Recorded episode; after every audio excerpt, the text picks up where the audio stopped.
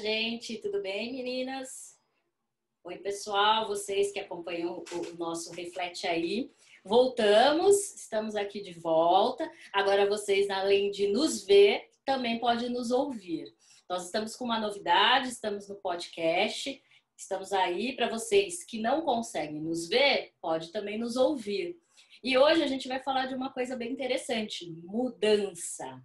Então, para quem vê, vai ver a nossa configuração diferente. Somos quatro, porém estamos com uma integrante nova. Ela é a Elaine. Elaine, fala oi pro pessoal. Olá, pessoas! Então, eu sou a nova integrante do Reflete Aí. É, e vamos juntos participar disso. Obrigada! Pois é, se você não a vê, você está escutando, Elaine agora vai fazer parte do nosso grupo. É, antes nós tínhamos a Esther, só que a Esther resolveu dar uma guinada, mudada na vida, seguir outros projetos e acabou não podendo mais fazer parte do nosso grupo, que era tão legal também com ela, mas agora promete ser tão mais legal ainda com a Elaine, minha gente. Então, Exatamente. hoje a gente vai falar de coisas muito interessantes. Mudança. Então, a gente tem uma mudança que é a, a saída da Esther, né? Ela deixou aqui o, o nosso grupo para seguir a vida dela e veio a Elaine nos acrescentar muitas coisas interessantes. E hoje a gente vai falar de mudança e quem vai na, dar, dar essa coordenada vai ser a Rose. É, então, reflete com a gente, vamos lá? Bora lá! É, Para começar a falar sobre esse assunto, é, a gente é, queria falar, é, ler, na verdade, eu vou ler uma letra de uma música do Chico Buarque, que é a música Roda Viva. Eu vou ler um trechinho aqui. Tem, tem dias que a gente se sente como quem partiu ou morreu. A gente estancou de repente ou foi o mundo então que cresceu. A gente quer ter voz ativa, no nosso destino mandar, mas eis que chega a roda viva e carrega o destino para lá.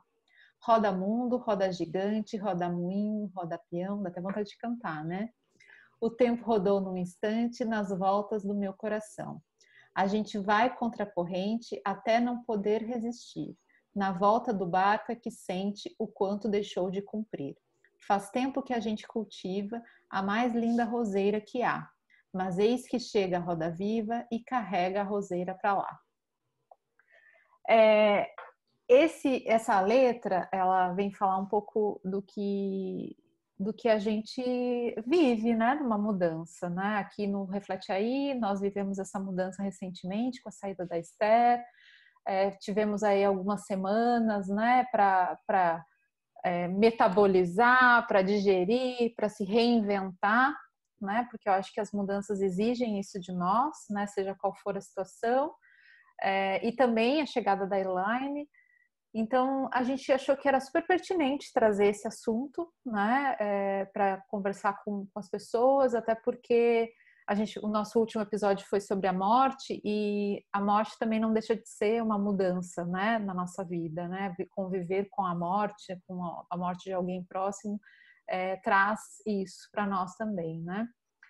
E o contexto de vida que todos nós estamos passando, né, com a pandemia, muitas pessoas é, mudaram radicalmente as suas rotinas de vida, mudaram, muitos ficaram desempregados, as crianças tiveram que deixar para muitas mudanças aconteceram nos últimos meses na vida de todo mundo, deixar de trabalhar no escritório, passar a trabalhar em casa, deixar de ir para academia e tantas coisas, né?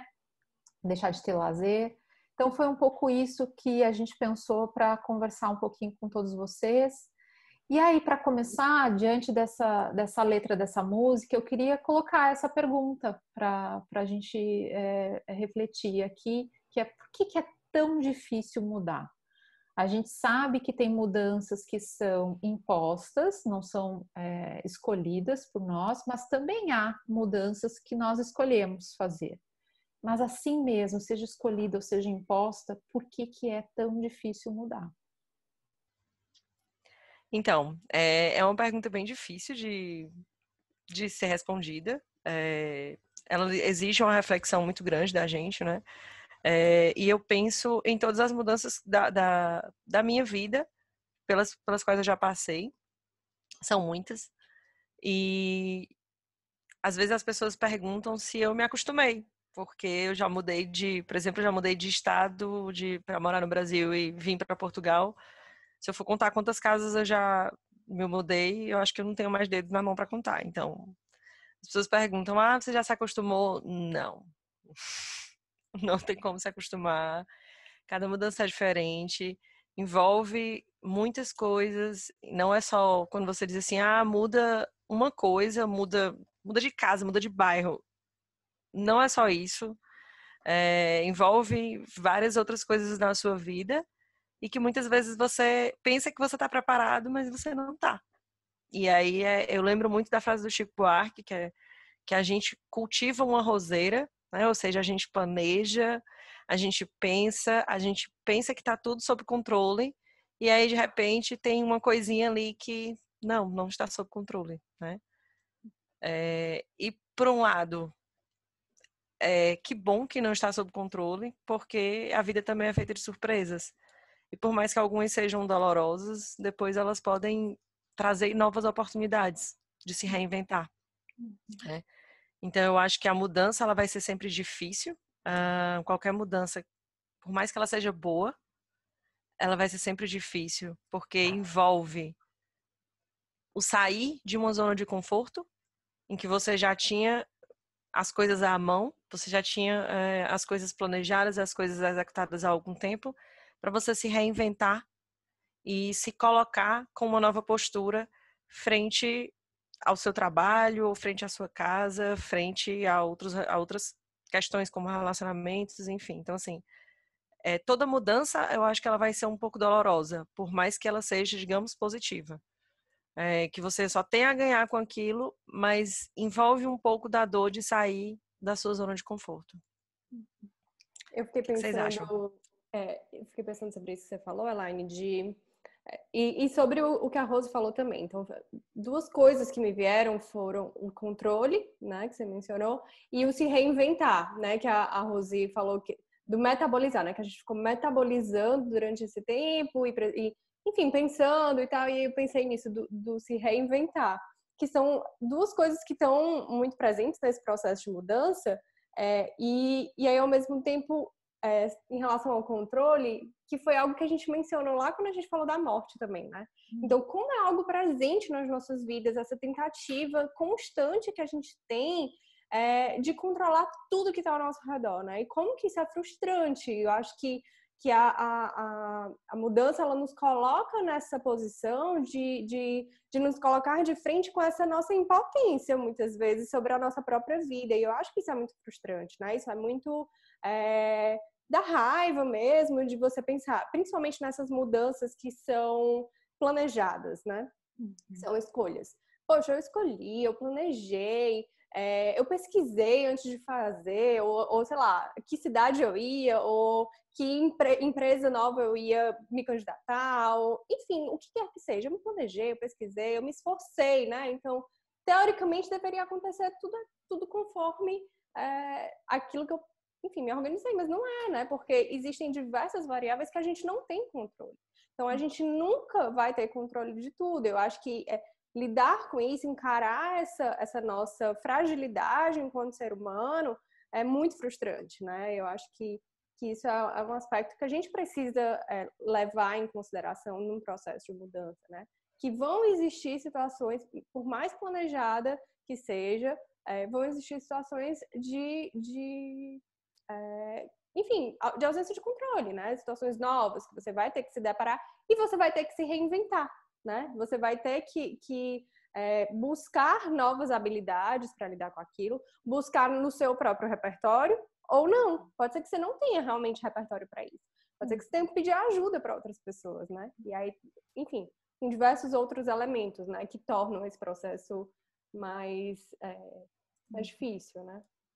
Sim, é, enquanto estava falando, eu lembrei também da, com relação a, a, por exemplo, crises e catástrofes, na verdade, é, toda mudança ela envolve um pouco de crise, uhum. porque envolve o sair da zona de conforto. E para nós conseguirmos lidar com a crise, uh, o que os autores dizem é que nós precisamos de estratégias de coping. E essas estratégias elas são elas são é, buscadas no nosso repertório comportamental.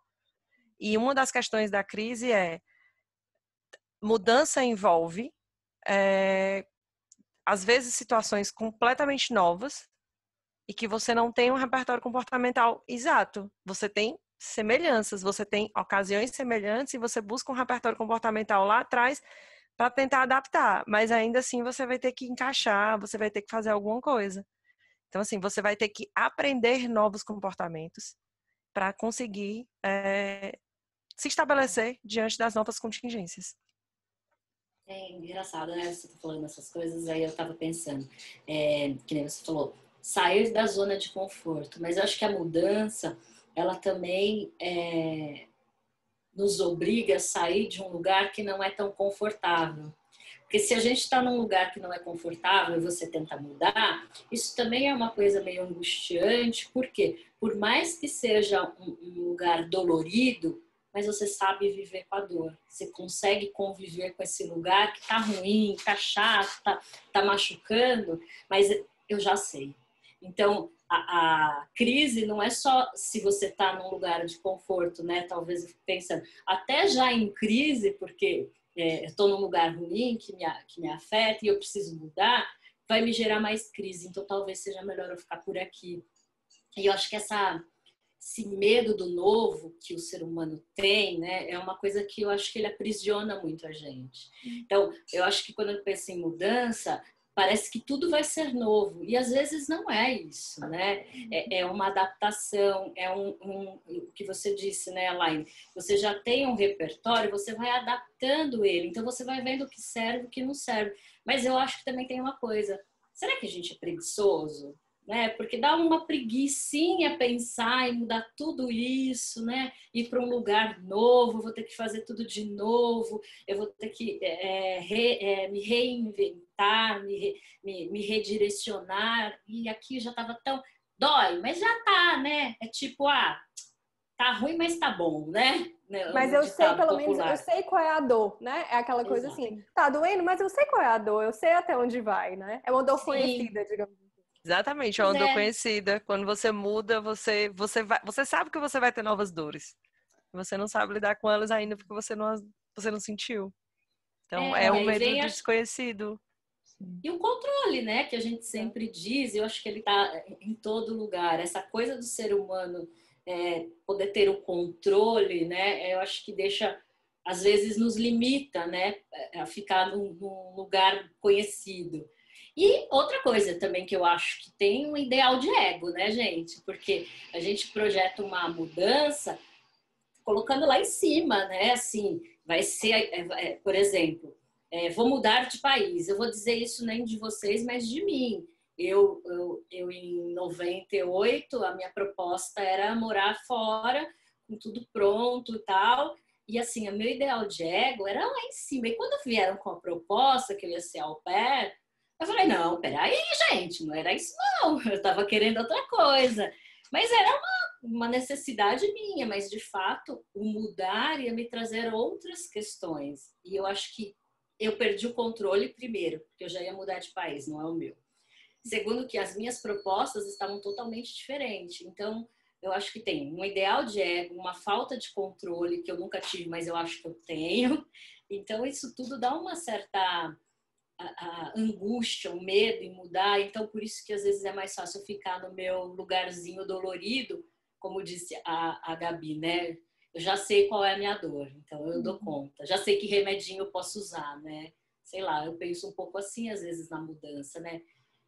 Mas que às vezes não, né? Tem tantas coisas interessantes que a gente pode é, é, se aprimorar, é, aproveitar, usufruir. Mas enfim, falei demais até. Não, eu acho que isso que vocês falaram, né, do desconhecido, eu acho que a mudança ela remete a isso, né? A gente não sabe para onde a gente vai. Por mais que planeje, por mais que é, prepare tudo, né? É, o, é com o desconhecido que a gente lida, né? É com o não saber, né? É com a questão do controle, que naquela, naquela circunstância, eu não vou ter o controle de tudo, né? Eu vou ter que ter um momento de experimentação. E o que eu estava aqui lembrando também, né? Tem um livro que, que chama sobre a morte e o morrer. que é da, de, uma, de uma médica que é, trabalhou, que é a Elizabeth Kubler-Ross, que ela trabalhou com doentes terminais, né? E ela desenvolveu é, esse estudo e o resultado, né, do estudo foi ela é, elencou alguns estágios do luto, né? Isso é bem comum, é bem conhecido, né? Um material que já foi muito divulgado e alguns estudiosos, principalmente das, das organizações, né, usaram esse material como base para trabalhar dentro das organizações de gestão da mudança. O que, que significa isso, né? Se a gente sair um pouquinho do contexto clínico e para o contexto das empresas. É, as empresas, é, acho que principalmente depois é, dos anos 90, início da primeira década de 2000, a gente teve uma mudança muito radical né, no mundo em função da internet. Né? As pessoas, é, nas nossas vidas privadas e nos, nos negócios, nas empresas, isso teve um grande impacto.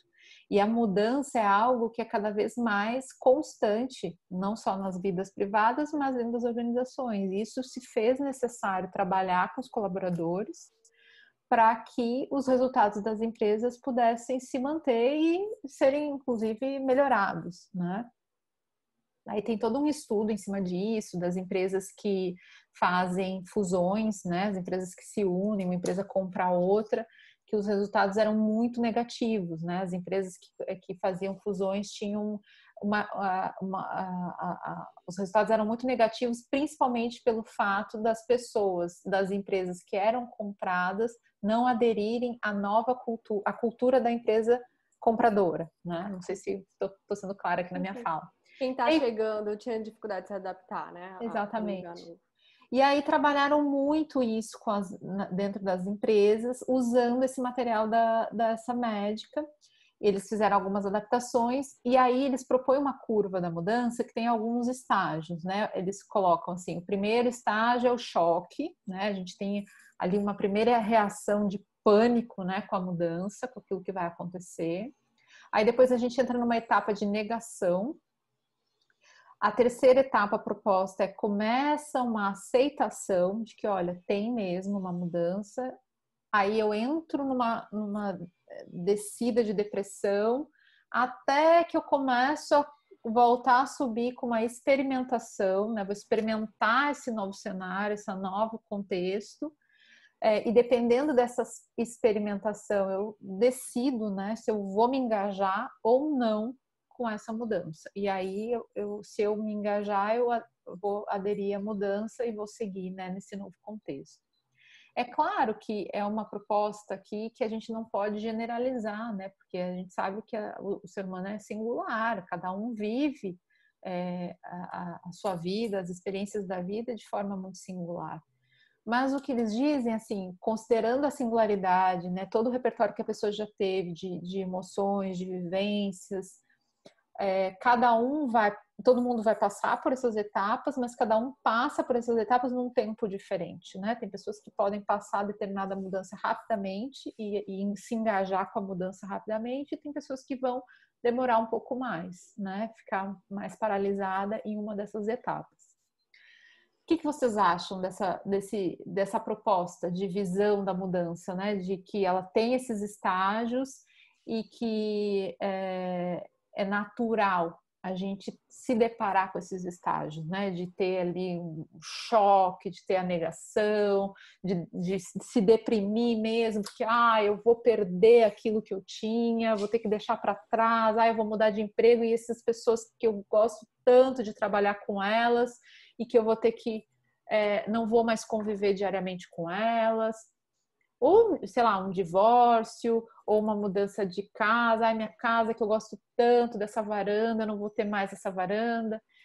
É, o que, que, vocês acham? A gente passa por essas etapas mesmo? A gente nega, a gente se choca, a gente deprime com a mudança? Ah, eu super eu... concordo. Vai, Gabi, continua. Não, eu acho que, que é, você usou, inclusive, a palavra perda várias vezes, né, Rose, agora? É, e, e, é isso, o luto, o luto ele fala disso, né, sobre perdas. O luto é essa, essa experiência, são esses, enfim, esses, esse conjunto de sentimentos, de, de atitudes e tudo, com, com relação a uma perda. Claro que a, a perda maior a morte, né? Mas a gente consegue é, transpor essa teoria, né, para diversas diversas outras perdas que são muito significativas para a pessoa. E, e eu acho que é isso. Eu acho que quando a gente está falando de uma perda afetiva muito significativa, a gente, a gente fala de um processo de luto mesmo. E o processo de luto é isso. É, a gente passa por essas fases, né? De a negação, a raiva, né? A barganha até, né? E eu acho que, que tem uma coisa da, da mudança que é você vislumbrar a mudança é, por exemplo, quando ela é uma escolha, né? Você vislumbrar a mudança antes dela acontecer. Então, você começa a sofrer antes mesmo da, de você viver aquela perda. Né? É um luto antecipado até, eu acho, porque você sabe que você vai perder aquilo, mas, mas naquele momento você ainda não perdeu, né? E isso aqui é interessante, porque você, tá, você fica meio que sob o controle daquilo que você vai perder, porque você ainda não sabe o que, é que vai vir do, da mudança, né? Então você ainda não sabe se vão vir coisas boas, se vão vir coisas melhores, né? Se você realmente vai sentir falta dessas coisas como você está imaginando que vai sentir. Então eu acho que é um processo de luto antecipado até, uhum. que, que a gente vive quando a mudança, claro, ela é uma escolha, é um processo, enfim, quando ela tá, tá nesse campo, né? Mas eu acho que faz todo sentido, sim. Eu acho que e sim, é muito natural, né? É, passar por tudo isso, mesmo quando é uma escolha. Uhum. Sim. É... Eu acho que, na verdade, tu, tu falaste muito o que eu ia falar também, mas também me chamou muita atenção a questão da, é, que se adaptaram a, a, foram adaptadas as questões do luto, as fases do luto da Kubler-Ross uh, ah, para outras situações da vida. E eu acho que faz todo sentido, porque como a gente estava falando da, da, da, mudança, envolve o sair de um determinado lugar para o outro, seja um lugar físico ou seja um lugar mental mesmo, uma, uma uhum. forma, uma mudança de relacionamento, é, um divórcio, um término de um relacionamento. Então, uhum. assim, é, envolve o sair de um determinado, um determinado lugar, envolve um, um, uma saída, envolve a perda de algo, né? Então, se envolve a perda de algo, eu vou sofrer com isso. E como a Paula estava falando também, é, mesmo que seja algo que dói, que já está, no, no caso, um término de um relacionamento, para você terminar, provavelmente aquele relacionamento já não está tão bom quanto ele começou. E você sabe que dali, quando você toma a decisão de terminar, você sabe que dali já não vai sair mais muita coisa boa. Mas ainda assim, você continua ali porque é uma dor conhecida, como ela falou. Só que é uma dor conhecida, você sabe que é uma dor e que você quer mudar, e você toma a decisão de mudar. E você vai perder. Então, assim, por mais que você tenha tomado a decisão de mudar, que você saiba que aquele relacionamento já não lhe faz bem e não faz bem para você, digamos que mesmo que, por exemplo, seja um relacionamento abusivo que envolve outras questões, você vai sofrer com aquilo ali, porque envolve tudo aquilo que você já tinha. Então você vai ter um luto daquilo que você já tinha, mesmo que aquilo que você tivesse fosse dolorido. Uhum. Porque você vai perder. Envolve uma perda de algo que você teve. E um relacionamento, por mais que esteja ruim, ele não foi 100% das, das vezes ruins é tanto que era um relacionamento. Então, vão trazer, é, vai, vai haver, na verdade, durante as primeiras fases, eu acredito, que principalmente com a negação, o choque, vai haver uma série de, de, de mistura de sentimentos, né? Hum. De uma lembrança que uma lembrança boa com uma lembrança ruim. E às vezes você não sabe muito bem o que é está se passando, né? E o que é, o que é geralmente o que eu indico e o que eu faço comigo mesmo também é deixa doer um pouquinho, deixa sofrer, porque é necessário. São as fases do luto. Elas existem de alguma forma para que elas sejam sentidas. A gente está sentindo tudo aquilo porque na, aqueles sentimentos eles fazem sentido naquela, naquelas contingências. Então deixa sentir, deixa doer, que em determinado momento a, a dor vai acalmar. E aí a gente vai saber, a gente vai conseguir ver um pouquinho entre as nuvens e ver o que, é que a gente pode fazer na mudança. Com certeza. Eu, não sei, eu só, eu só acho que, não sei se a, a Rose falou, mas essas fases de, de, do luto, elas são presentes, como vocês falaram, em todas as situações. Mas será que as pessoas conseguem identificar? Porque eu também acho que não precisa identificar, mas você passar por elas e nem sempre elas são nessa sequência, né? Porque, como a Rosa disse, cada indivíduo é único, é singular. Então, às vezes, é, eu não passo pelas cinco fases, eu passo pela primeira e já vou para a última. Ou eu passo para a terceira, eu barganho primeiro, depois eu já vou, eu volto para a raiva, e depois eu vou para a última, que é a aceitação, né? E, e mudo isso. Então, é, é, eu acho que existe essas fases, mas para a gente ter uma noção de que nem sempre você precisa ficar passando por todas elas também. Você vai passar por elas, mas é, legal é talvez você entender em que lugar você está e o que você disse, né, Laine? Aceitar esse lugar, né? De dor, de, de, de sofrimento, mas não permanecer nele.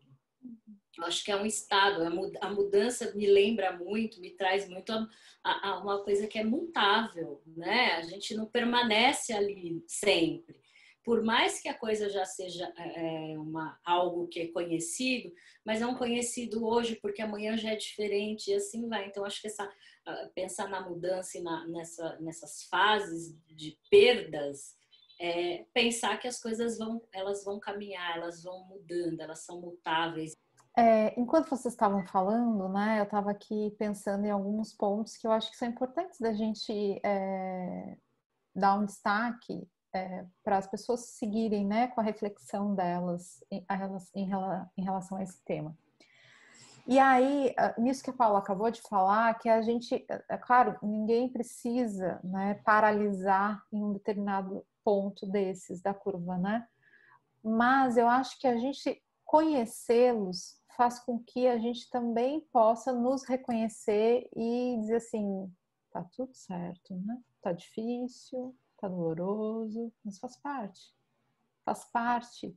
Esses sentimentos é, são sim presentes na mudança, né? Porque às vezes a gente se cobra tanto, né? De é, aquele controle que a Gabi estava falando, né? A gente também fica ali exigindo de nós às vezes uma adaptação tão rápida, uma aceitação tão rápida. E não, né? Tem sim um momento de choro, tem sim um momento de é, reconhecer que está difícil, que está doloroso, né? E tá tudo certo, né? Eu acho que o problema pode acontecer para determinada pessoa é se ela paralisar nessa fase, né? Aí sim a gente tem que é, ter um cuidado maior, né? Eu paralisei no momento de dor, ou eu consigo, de alguma forma, reconhecer que as mudanças também podem trazer coisas boas, né? É um desconhecido. O desconhecido não necessariamente é negativo, né? É que a gente tem aqui algumas representações de que o desconhecido é negativo. Mas o desconhecido também pode ser bom, né? Também pode ser prazeroso, também pode ser positivo, né? Então, é, é quase como a gente lidar assim, o desconhecido é não saber, eu não sei. E o não saber pode ser bom ou pode ser ruim, né? Mas tem ali uma, uma, uma, uma possibilidade de ser bom. E a outra coisa, eu achei engraçado, porque na fala de vocês, né, se não 100%, mas a grande maioria, foi em torno da perda. A perda, a perda, a perda, né? E eu fiquei pensando assim, será que tudo que deixamos para trás é perda? Sei, né? Deixar para trás não necessariamente é uma perda, né? Então, é um outro ponto que eu fiquei aqui, eu refletindo com as minhas ideias e que eu deixo também para as pessoas pensarem, né? Porque, assim, se a gente pensar que qualquer escolha que façamos, né? A gente falou aqui que as mudanças às vezes não são escolhas, às vezes são imposições, né? Mas, assim, quando fazemos uma escolha e aderir a uma mudança também é uma escolha, a gente escolhe algo e está intrínseco nessa escolha que a gente deixa algo para trás, né? A gente escolhe o que a gente ganha e a gente escolhe o que a gente perde. A gente escolhe é, um caminho e escolhe deixar para trás um outro caminho, né? Então, assim, a escolha, ela é intrínseco a ela e que bom, bom seria se sempre fosse consciente isso, né? De que algo fica para trás, né? Tá, é inerente, algo fica para trás. Então, como é que a gente lida com isso, né? A gente não pode ter tudo, né? A gente não pode ser aquela a criança que quer tudo, né? A gente não fica lá educando as crianças assim, ah, oh, você não pode ter tudo, tem que escolher, né? Então, assim, a gente também, né? Mas. É impossível não lembrar do trecho. Desculpa. Pode falar, pode falar. É impossível não lembrar do trecho da música, mas qual seria a graça do mundo se fosse assim? Exatamente. É. Pois é, verdade. Mas é isso, gente. Nós vamos ficar por aqui. É, foi muito bom voltar, né, com a Elaine conosco.